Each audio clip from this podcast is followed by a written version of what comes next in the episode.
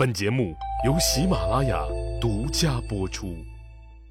上集咱们说到，气急败坏的且帝侯单于把他眼中的将驴苏武，那远远的赶到了北海去放羊，目的还是消磨苏武的意志，迫使他投降为自己所用。北海荒无人烟，苏武只能吃野果子、挖老鼠洞里的粮食充饥，除了生活艰难。苏武还要面对匈奴兵的欺辱和折磨，且帝后单于就是要让他屈服，所以匈奴兵那是三天两头来看看苏武回心转意了没。苏武根本就不搭理他们。这些匈奴兵为了让苏武屈服，趁着苏武上山放羊的机会，故意砸烂了苏武煮饭的那个破瓦罐子，还踹倒了他的炉灶。偷走了他的一些其他生活用品，这让苏武很是烦恼。没办法，只能是出去放羊的时候，把自己的所有物品都背在身上。幸好他也没啥东西，背着也不是太沉。可没想到的是，有一天苏武放羊回来，发现自己睡觉的破草棚子被匈奴兵给踹塌了，烧火做饭的炉灶那更是被踹得稀碎。真是倒霉到了冰点，这可怎么办？睡觉那好说，在石头上凑合凑合。可吃饭咋整？实在那没办法了，也不能这活活饿死呀。苏武赶紧去挖老鼠洞，捉了好几只老鼠回来，可没有火种，整不熟啊。苏武心一横，得嘞，老鼠肉刺身吧。这种屈辱终于演变成了一场恶斗。一天，两个匈奴小兵又来找苏武的麻烦，他们破坏苏武的东西，苏武那是左挡右拦，但拦也拦不住，挡也挡不住，最后索性也不反抗了，气得坐在一块石头上自己喘粗气，让他们胡闹去吧。可这两个匈奴小兵一看苏武不反抗，也就没了啥乐趣儿。突然，他们的眼神落在了苏武手里拿的那个汉朝的符节上。他俩那是经常来，这个符节就没见苏武放下过，什么时候都紧紧抓在手里。他俩互相递了个眼神猛地扑上来就去抢苏武手里的符节。苏武大惊，拼命护住手里的符节。这符节是大汉朝的象征，也是苏武的信念所在。苏武宁肯自己死了，也不会让他们把符节抢走。可年老的苏武哪是两个年轻匈奴兵的对手啊？被两人摁住就给抢了。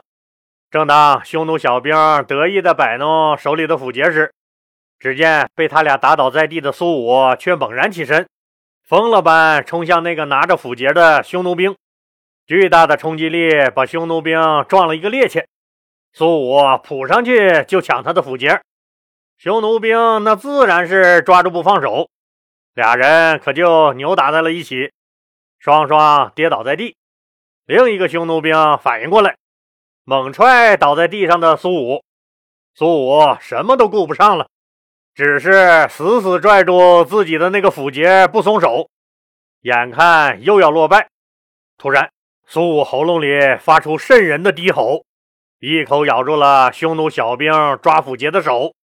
任凭两个匈奴兵怎么打他，就是不松嘴。幸亏这些匈奴兵从小是在野外长大的，皮糙肉厚，就那也架不住这么咬啊！匈奴小兵疼得最终松开了手。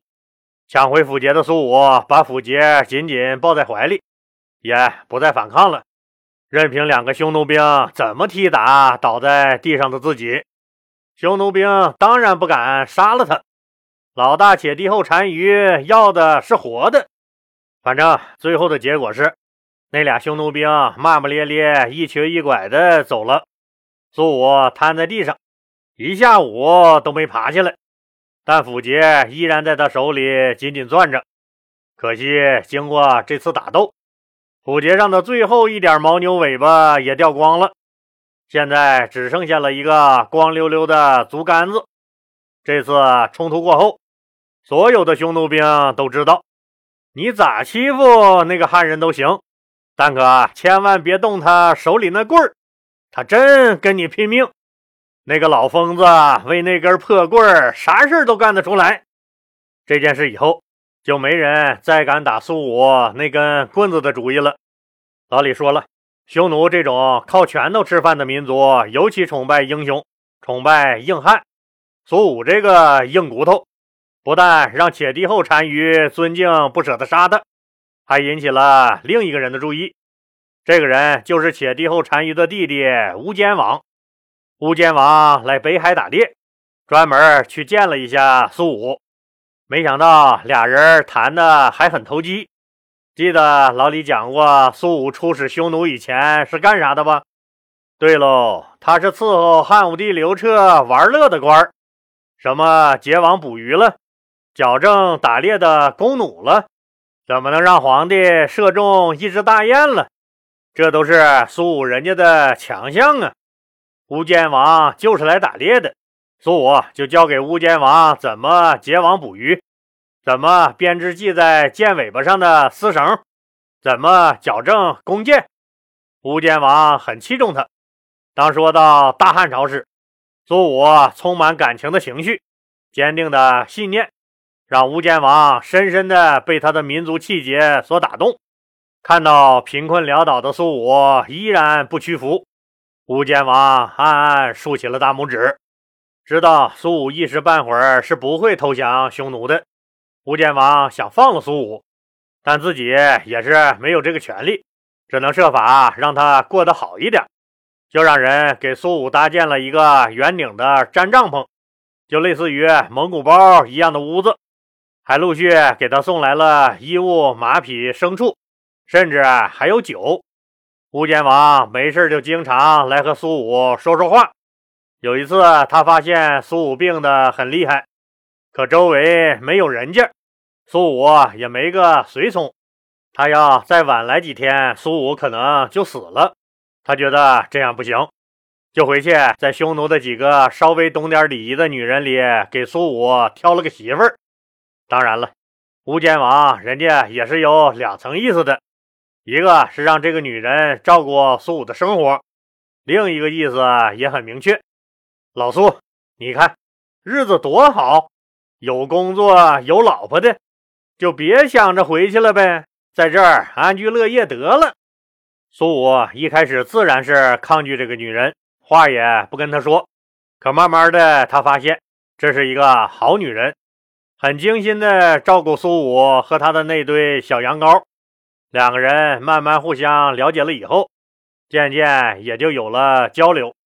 男人嘛，一有酒就要坏事儿。反正下雨天打孩子，那闲着也是闲着。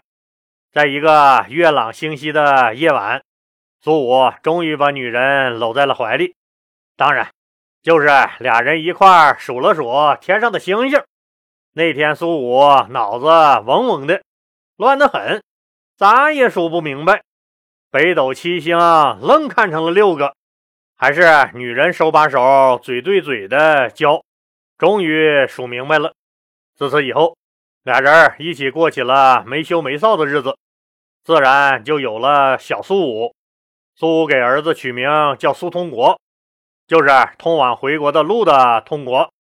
您看，如果您不听老李讲的这段历史，在您印象中的苏武是不是都是电影里演的那个画面？在漫天的大雪中，一个孤独的老汉在山坡上独自放羊。实际上，苏武在国外留学、苦练养羊技术的这十九年，有几年的日子不那么苦逼，那还是很滋润的。可这种好日子却没能持续多长时间。几年以后，乌坚王就得病去世了。一看没人再罩着苏武了，早就恨苏武，恨得牙痒痒的那个欺师灭祖、说名字都嫌脏了咱嘴的大汉奸卫律，派人来偷走了苏武的牛羊，苏武又回到了贫困的状态。就这样，日复一日，年复一年，苏武还是只有一个坚定的信念，那就是活着回到祖国去。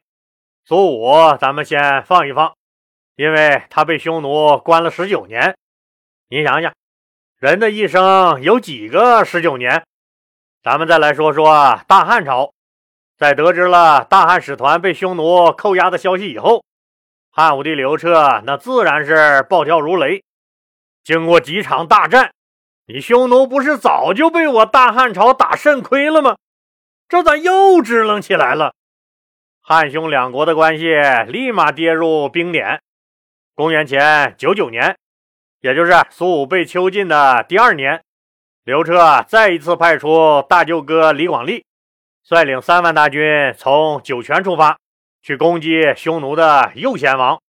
汉军虽然经历了长途跋涉，可依然斗志高昂，在天山一带和右贤王的军队展开正面厮杀，匈奴人大败，被汉军杀死和俘虏了一万多人。首战告捷。志得意满的李广利同志准备班师回朝。如果战争到此结束，那么李广利肯定会像卫青、霍去病那样被人崇拜。可是故事没按这个剧本来，有了反转。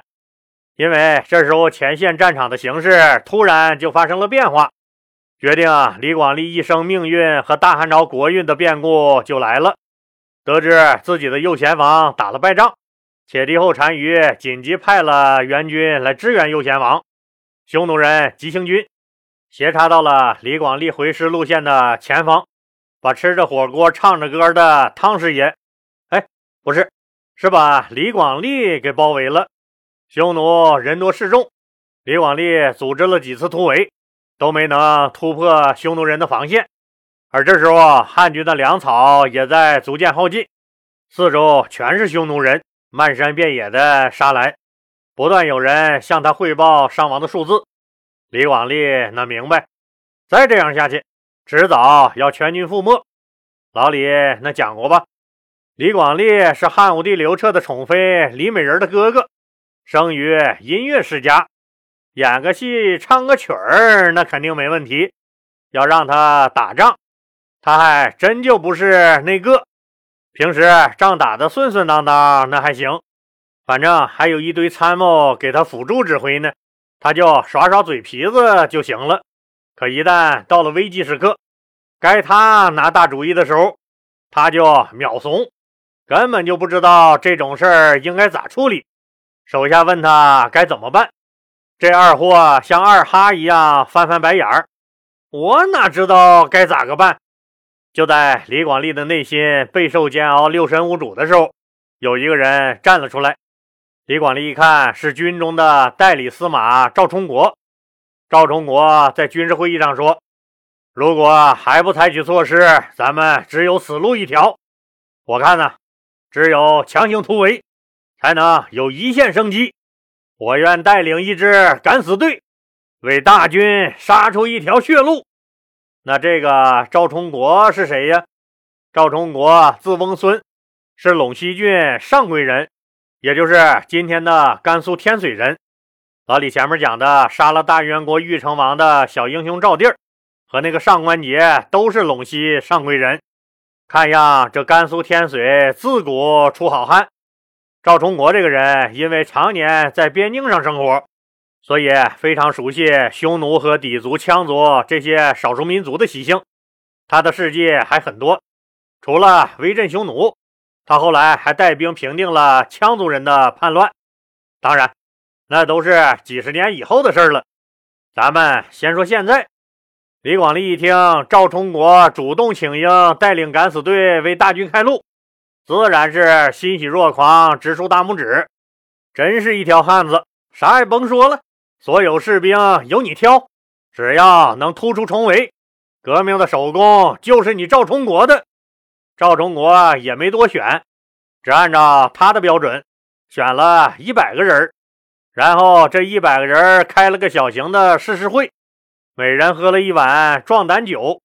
这个人狠话不多，哪怕身处绝境也不会屈服的赵充国，摔碎酒碗，只说了三个字。跟我冲！就直接头也不回的第一个杀向了匈奴人，号角吹起，战马齐鸣，赵充国和他的敢死队火力全开，奋勇冲杀。匈奴人还没回过神来，就已经倒下了一大片。面对如潮水般涌来的匈奴人，赵充国没有丝毫畏惧。他手中的长矛枪威势十足，他的脸上、手上、身上、腿上全都受了伤，可他浑然忘记了疼痛永不可挡。赵充国率领敢死队在匈奴阵中左冲右突，他身受二十多处刀伤、剑伤、斧子伤，浑身都被血染红了，拼命为大部队杀出了一条血路。李广利这才带着士兵跟在赵充国的后面逃回了汉朝。这一战，汉军先胜后败，两万人战死沙场，损失惨重。赵充国一战封神，成了汉军的一面旗帜。汉武帝刘彻亲自接见了赵充国同志，仔细查看了他的伤势，并亲手给他上了药，还派出自己的御医为赵充国疗伤，最后把赵充国拜为中郎将。因为李广利的这次出征。引出了全宇宙的第二大倒霉蛋儿，这个倒霉蛋儿出自倒霉世家，他家倒霉那是有优良传统的。通过他，又引出了全世界第一大倒霉蛋儿。那这大汉朝的倒霉二人组又是谁和谁呢？咱们呢下集接着说。